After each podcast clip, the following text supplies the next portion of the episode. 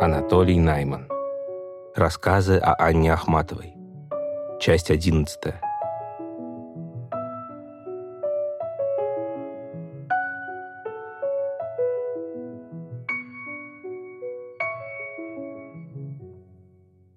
Впервые в хор чужие голоса у Ахматовой сливаются, или, если о том же сказать по-другому, впервые за хор поет ахматовский голос в реквиеме.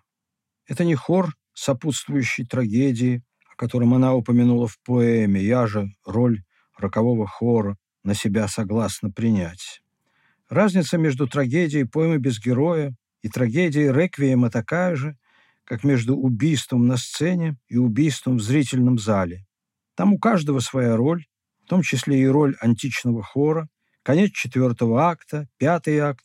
Здесь заупокойная обедня, панихида по мертвым и по самим себе, все зрители и все действующие лица.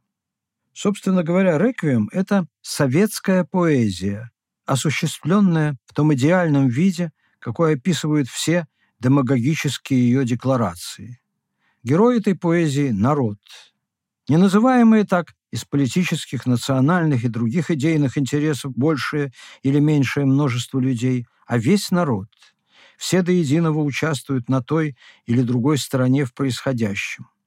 Эта поэзия говорит от имени народа, поэт вместе с ним, его часть. Ее язык почти газетно прост, понятен народу, ее приемы лобовые, для них соткалая широкий покров из бедных, у них же подслушанных слов. И эта поэзия полна любви к народу. Отличает и тем самым противопоставляет ее даже идеальной советской поэзии то, что она личная, столь же глубоко личная, что и сжала руки под темной вуалью. От реальной советской поэзии ее отличает, разумеется, и многое другое. Во-первых, исходная и уравновешивающая трагедию христианская религиозность, потом антигероичность, потом не ставящая себе ограничений искренность, называние запретных вещей их именами.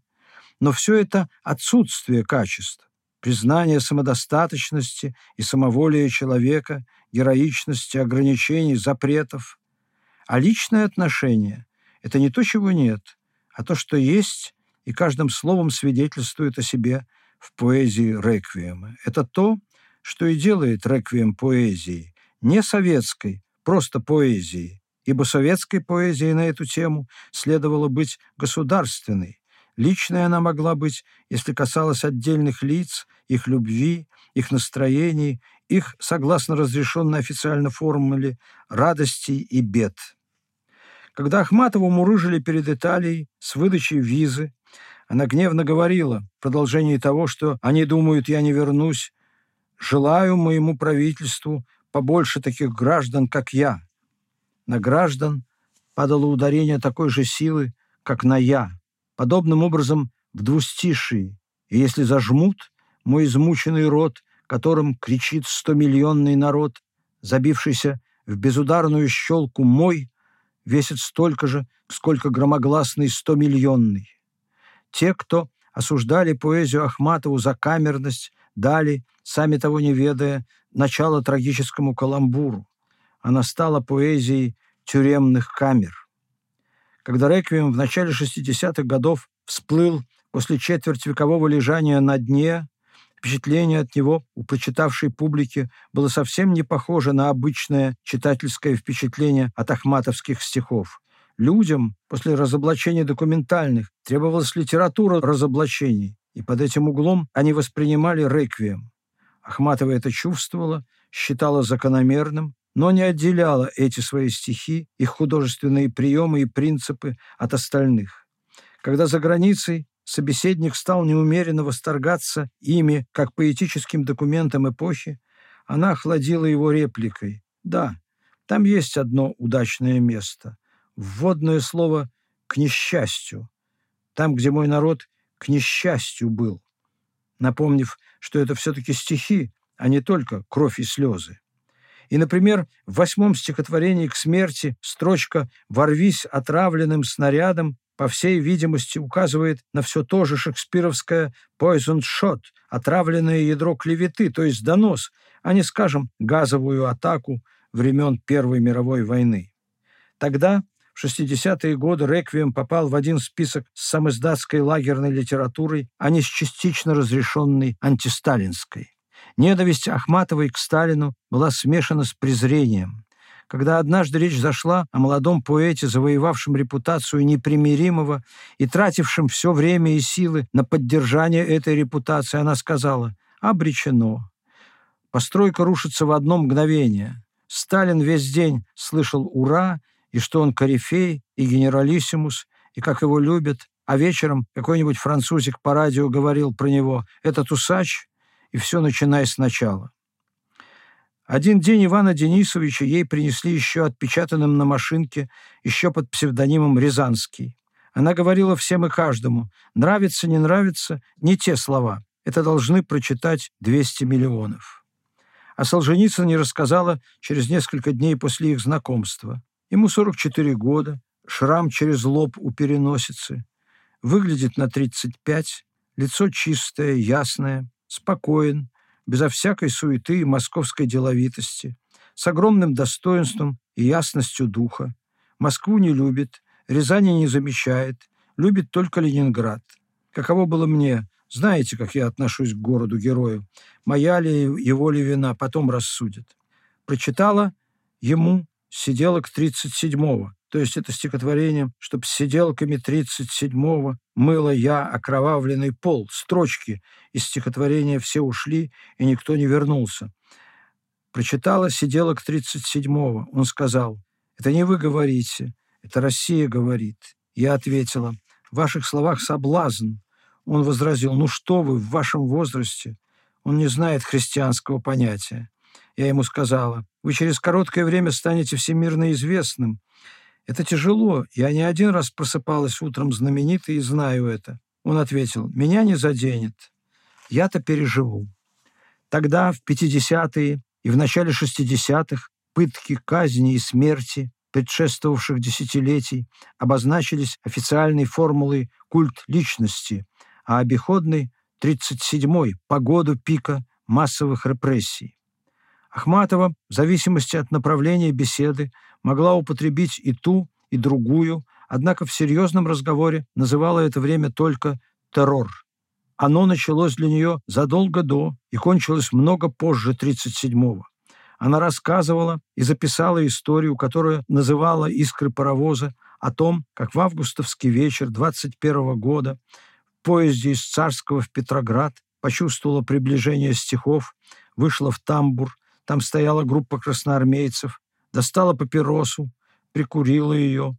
Под их одобрительные замечания от жирных искр, летевших с паровоза и садившихся на поручни площадки между вагонами, и под стук колес сочинила стихотворение на казнь Гумилева, знаменитое впоследствии «Не бывать тебе в живых». Когда однажды кто-то из близких сказал, что у ее сына трудный характер, она ответила резко, «Не забывайте, что его с девяти лет не записывали ни в одну библиотеку, как сына расстрелянного врага народа». А вспоминая о периоде после постановления 46 -го года, сказала, «С того дня не было ни разу, чтобы я вышла из фонтанного дома, и со ступенек, ведущих к реке, не поднялся человек и не пошел за мной. Я по молодости спросил, «А как вы знали, что он за вами идет? Оборачивались?» Она ответила, «Когда пойдут за вами, вы не ошибетесь». В конце 1963 года, то есть в несоизмеримо более благополучное по сравнению со сталинским время, началось дело Бродского. В ноябре в Ленинградской газете был напечатан филетон «Около литературный трутень», выдержанный в лучших традициях клеветы и гонительства. Я тогда жил в Москве, мне привезли газету на завтра, и в то же утро мы с Бродским, который незадолго до того также приехал в Москву, встретились в кафе. Настроение было серьезное, но не подавленное. В середине декабря Ахматова пригласила на Ордынку Шостаковича. Он был депутат Верховного Совета как раз от того района Ленинграда, где жил Бродский. Меня она просила присутствовать на случай, если понадобится что-то уточнить или дать справку, сам Бродский уже уехал из Москвы. Шостакович с несколькими тиками и со скороговоркой, в которую надо было напряженно вслушиваться, главным образом свидетельствовал Ахматовой свое глубокое и искреннее почтение, о деле же говорил с тоской и безнадежно. Мне задал лишь один вопрос. Он с иностранцами встречался? Я ответил, что встречался, но он, не дослушав, выстрелил. Тогда ничего сделать нельзя. И больше уже этой темы не касался. Только уходя сказал, что узнает и все, что от него зависит, сделает. В феврале Бродского на улице впихнули в легковую машину и отвезли в камеру при отделении милиции. Через несколько дней его судили и послали на экспертизу в сумасшедший дом. В марте на втором суде его приговорили к ссылке за тунеядство и отправили в Архангельскую область в деревню. Все это время Вигдорова, Чуковская и еще два-три десятка людей, включая Ахматову, делали попытки его спасти. Не то Ахматова, не то Чуковская, выслушав пришедшие из Ленинграда после ареста сведения, сказала «Опять разрешено передать зубную щетку, опять поиски шерстяных носков, теплого белья, Опять свидания, посылки. Все как всегда. В конце апреля я неожиданно заболел, попал в больницу, выписался к концу мая в жалком виде, и в июне, в ночь накануне дня рождения Ахматовой, переехал вместе с нею и Альшевской в Ленинград, где против всякой вероятности оказался Бродский, добившийся отпуска на три дня.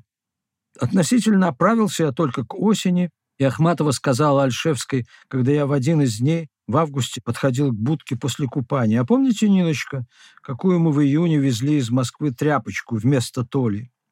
В середине октября я поехал в деревню Норинскую Коношского района Архангельской области, где Бродский отбывал ссылку. Я вез продукты, сигареты и теплые вещи.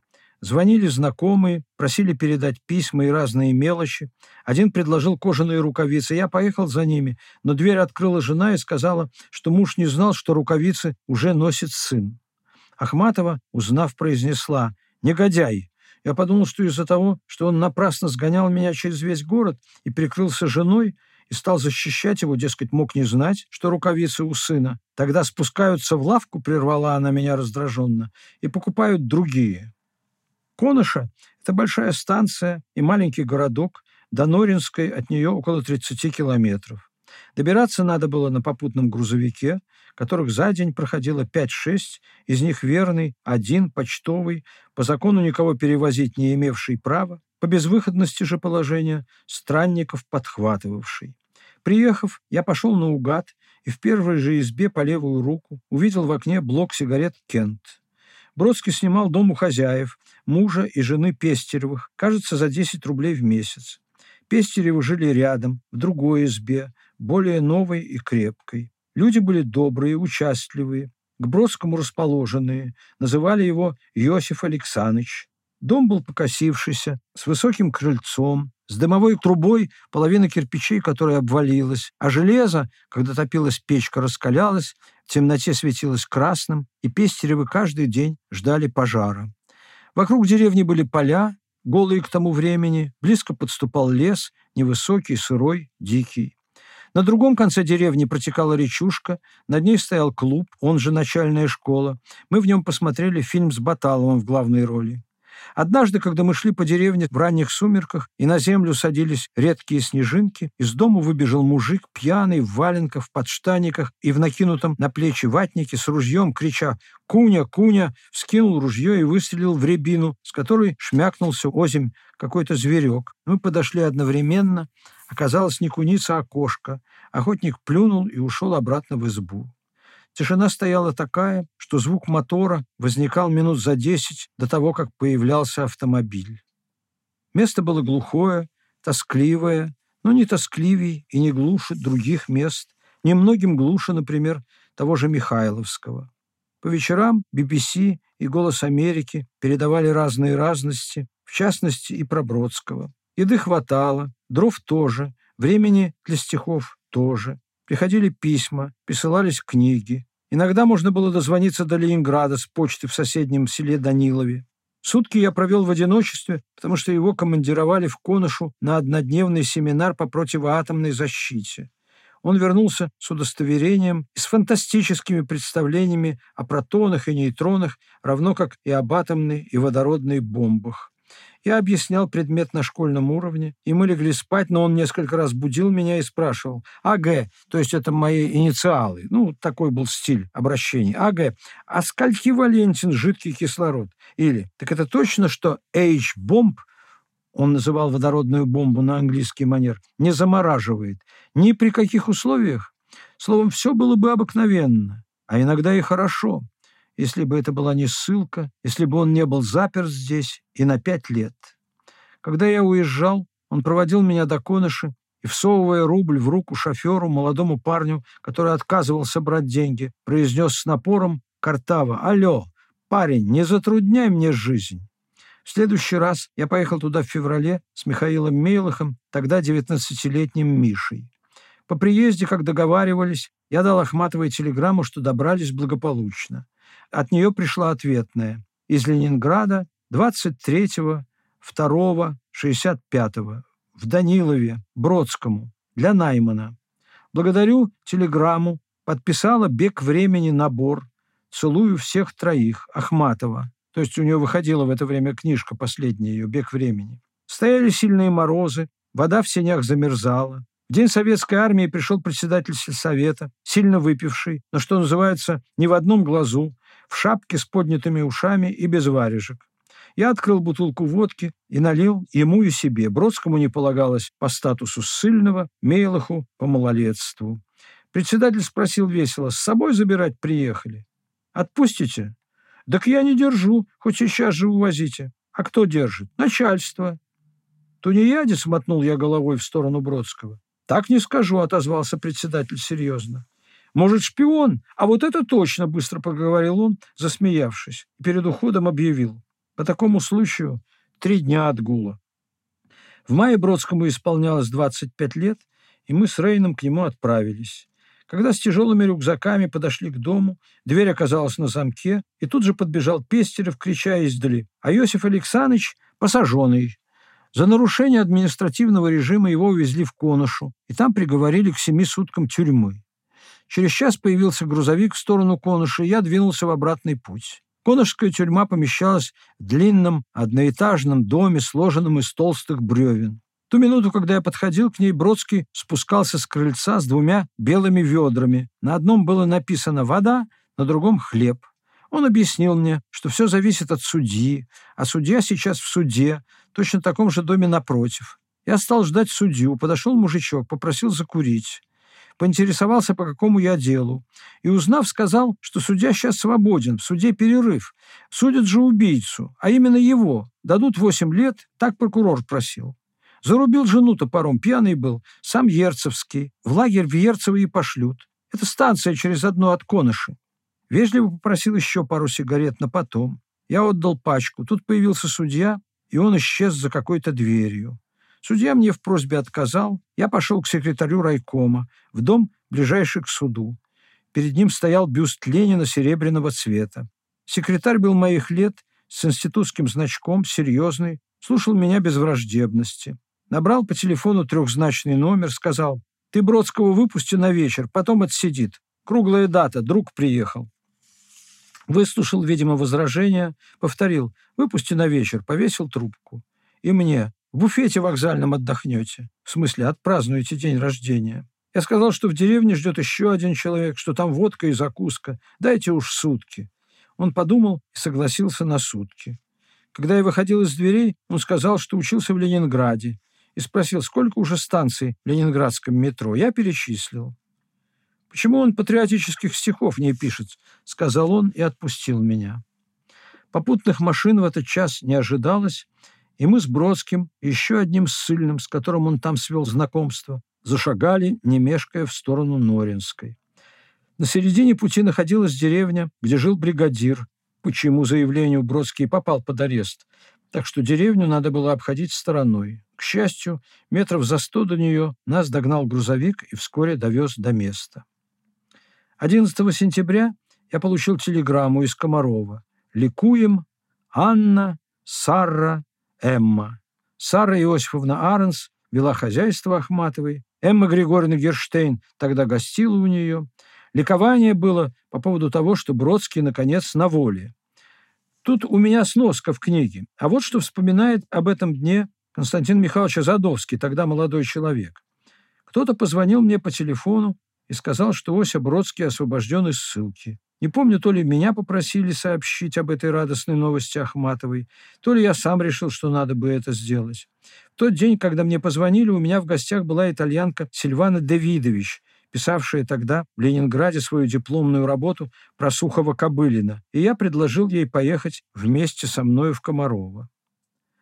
Домик Ахматова я нашел, расспрашивая прохожих. Анна Андреевна, конечно, не узнала меня, я назвал ей свою фамилию и напомнил про зимний визит. Познакомил ее с Сильваной. У Анны Андреевны и на этот раз гостила какая-то незнакомая мне дама, оказалась Эмма Григорьевна Герштейн. Я объяснил причину нашего внезапного вторжения. Анна Андреевна выслушала новость об Иосифе, сообщенную мной внимательно, и, я бы сказал, сдержанно, что меня слегка удивило. Мне показалось, что она уже об этом знает от кого-то другого. Тем не менее, она произнесла вслух, «Ну что ж, это большая радость. Сейчас мы будем ликовать». С этими словами она стала накрывать на стол и, попутно, обратившись к Сильване, спросила, «А вы, Сильвана, знаете, что такое ликовать?» Бедная Сизи, и без того смущенная знакомством с Ахматовой, пролепетала что-то невнятное, но стало ясно, что она не очень-то понимает значение этого слова. И тут Ахматова, глядя на зардевшуюся Сизи, великодушно молвила. «Не огорчайтесь, Сильвана. Мы, честно говоря, сами не знаем, что это такое». А потом подробно объяснила нам, как возникло и пошло в России слово «ликовать». По великим праздникам, когда из храма выносят икону, толпа падает перед ликом на колени и ликует. Потом мы сели за стол и стали ликовать. Кажется, выпили даже водки. О чем шел разговор, в точности не помню. Анна Андреевна интересовалась, чем занимается Сильвана, и весьма одобрительно отозвалась о Сухово-Кобылине, назвала его большим писателем. Что-то говорила об Осе, скорее в бытовом плане, о его возвращении, прописке, устройстве и так далее. У меня тут примечание. Объяснение слова «ликовать» не совпадает с общепринятым, а Задовский приводит его так, как запомнил. Мы остановились на том в тексте, что ликование было по поводу того, что Бродский наконец на воле. Этому предшествовало несколько ложных обещаний скорого его освобождения. В октябре 1964 года я встречал в Ленинграде Викторову, ехавшую из Москвы собирать подписи тех, кто хотел поручиться за Бродского перед властями. Ступив на перрон, она воскликнула «Толя, победа!». В прокуратуре СССР ей сказали, что его вот-вот выпустят. Том же уверяли перед поездкой в Лондон Ахматову в Союзе писателей. Разумеется, дело Бродского по сравнению с 1937-м было «бой бабочек», как любила говорить Ахматова. Оно обернулось для него страданиями, стихами и славой, и Ахматова, хлопача за него, одновременно приговаривала одобрительно про биографию, которую делают нашему рыжему. Реквием начал ходить по рукам приблизительно в те же дни, в тех же кругах и в стольких же экземплярах, что и запись процесса Бродского, сделанная Викторовой. Общественное мнение бессознательно ставило обе эти вещи и во внутреннюю, хотя прямо не называемую связь. Поэт защищает свое право быть поэтом и больше никем, для того, чтобы в нужную минуту сказать «за всех». Стенограмма суда над поэтом прозвучала как гражданская поэзия, гражданская поэзия реквиема, как стенограмма репрессий, своего рода мартиролог, запись мученических актов. Стихотворения военного времени в цикле «Ветер войны», которые заслужили Ахматовой официальное одобрение и официальный перевод из камерных поэтесс в поэты общественного звучания, были написаны в той же манере, что и «Реквием», точнее, в истощении этой манеры. Так, ставшее хрестоматийным стихотворение «Мужество», на которое неукоснительно и привычно ссылались всякий раз, когда приходила нужда похвалить поэтессу, противопоставить многочисленным ее винам ее патриотизм, хотя и написано во время войны, как сказали бы раньше, по случаю войны, выбивается из рамок темы. Ахматова опубликовала его через четверть века после крутой перемены в своей, и общей судьбе, и, как оказалось, за четверть века до собственной смерти. Мы знаем, что ныне лежит на весах, и что совершается ныне.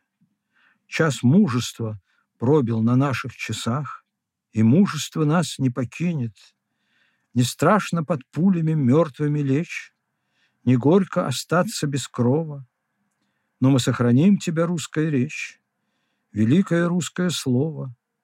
Свободным и чистым тебя пронесем, И внукам дадим, и от плена спасем навеки. Нисколько не отменяя сиюминутного военного содержания этой клятвы, стихи прочитываются и в более широком, и в более узком контексте. При всей катастрофичности тогдашнего положения, при угрозе возможного порабощения врагом, разговор о запрещении, об уничтожении русского языка не шел. Русская речь была вне конкретной опасности. Стихотворение говорит о мужестве, которое требовалось от поэта, чтобы противостоять уничтожению великой русской культуры новым и до и после войны временем чтобы сохранить свободным и чистым русское слово Гумилева, легшего под пулями, повесившейся Цветаевой, сгинувшего за колючей проволокой Мандельштама и десятков других, продолжающих поминальный список. Это ответ на отчаянный выкрик друга «Сохрани мою речь навсегда за привкус несчастья и дыма» мандельштамовские слова. В промежутке между реквиемом и ветром войны появились стихи подлежавшие и той, и этой теме.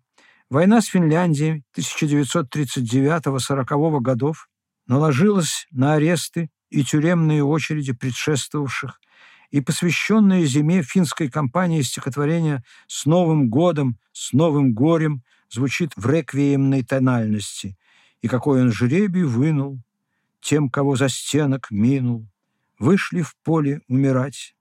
О том же стихотворение уж яль не знала бессонницы. По цензурным соображениям Финляндия в нем спрятана за Нормандией, но выдает себя чужими зеркалами. Вхожу в дома опустелые, в недавний чей-то уют. Все тихо, лишь тени белые в чужих зеркалах плывут. Дома опустелые и чужие зеркала открыли свою финскую принадлежность, когда сфокусировались в пустых зеркалах Финляндии позднейшего стихотворения «Пусть кто-то еще отдыхает на юге», замененных другим цензурным вариантом, вместо «где странное что-то в вечерней истоме хранят для себя зеркала», было «и нежно, и тайно глядится Суоми в пустые свои зеркала». Так же, как старый зазубренный нож заменил собою финский зазубренный нож первого варианта. Конец стихотворения «Уж я не знала бессонницы» прозрачен. И что там в тумане? Дания, Нормандия или тут? Сама я бывала ранее. И это переиздание навек забытых минут. Если Нормандия на самом деле Финляндия, то белые тени не только лыжники-пехотинцы в маск-халатах, самый распространенный образ той войны, а и призраки навек забытых минут царского села, прежде именовавшегося Сарским по своему финскому названию Саари-Моис, Гумилевского имения Слепнева, Тихой Карельской земли, стихотворение «Тот август», переселенные карелы составляли немалую часть Бежецкого уезда. Хювинки, где она в туберкулезном санатории гостила у смерти белой, стихотворение 15 -го года «Как невеста получаю». И, наконец, всей культурной, символистской Скандинавии начала века. Тогдашний властитель дум Кнут Гамсун, другой властитель Ипсен, как вспоминала она, через много лет. Этот старый друг, мой верный север, в пространстве ахматовской поэзии отчетливо противопоставляется враждебным Западу, Востоку и Югу. Запад клеветал и сам не верил, и роскошно предавал Восток. Юг мне воздух очень скупо мерил, ухмыляясь из-за бойких строк. Словом, земля хотя и не родная, но памятная навсегда, в конце жизни давшая ей приют под комаровскими соснами, под ними же и упокоившая ее прах. Еще об одной вынужденной замене в ее стихах. Как-то раз вечером ей позвонил редактор «Бега времени» и предложил исправить в «Путем всея земли» строчку «Столицей распятой», и будет свидание, печальный стократ, всего, что когда-то случилось со мной, Столицей распятой иду я домой. О Ленинграде так выражаться не следовало. Кроме меня, у него в гостях тогда были Бродский и Самойлов. Она сказала нам, давайте замену. Я сравнительно быстро придумал за новой утратой. Она немедленно произнесла «принято». Бродский и Самойлов фыркали, выказывали неодобрение, но ничего конкретного не предлагали. Она только посмеивалась. Новый вариант был имитацией и эксплуатацией ахматовского метода и больше ничем. Вся история, наравне с прочим цензурным разбоем и вообще судьбой ее поэзии, описывается строчками из застольной песенки, обращенными ею к своим стихам. «Сплетни изувечены, биты кистенем, мечены, мечены каторжным клеймом». И вовсе не применительно к Пушкину написала она четверостишее, грубо и наивно пришитое к слову о Пушкине белыми нитками. Они могли бы услышать от поэта с единственной целью опубликовать запрещенные к публикации «За меня не будете» в ответе. Можете пока спокойно спать. Сила, право, только ваши дети за меня вас будут проклинать.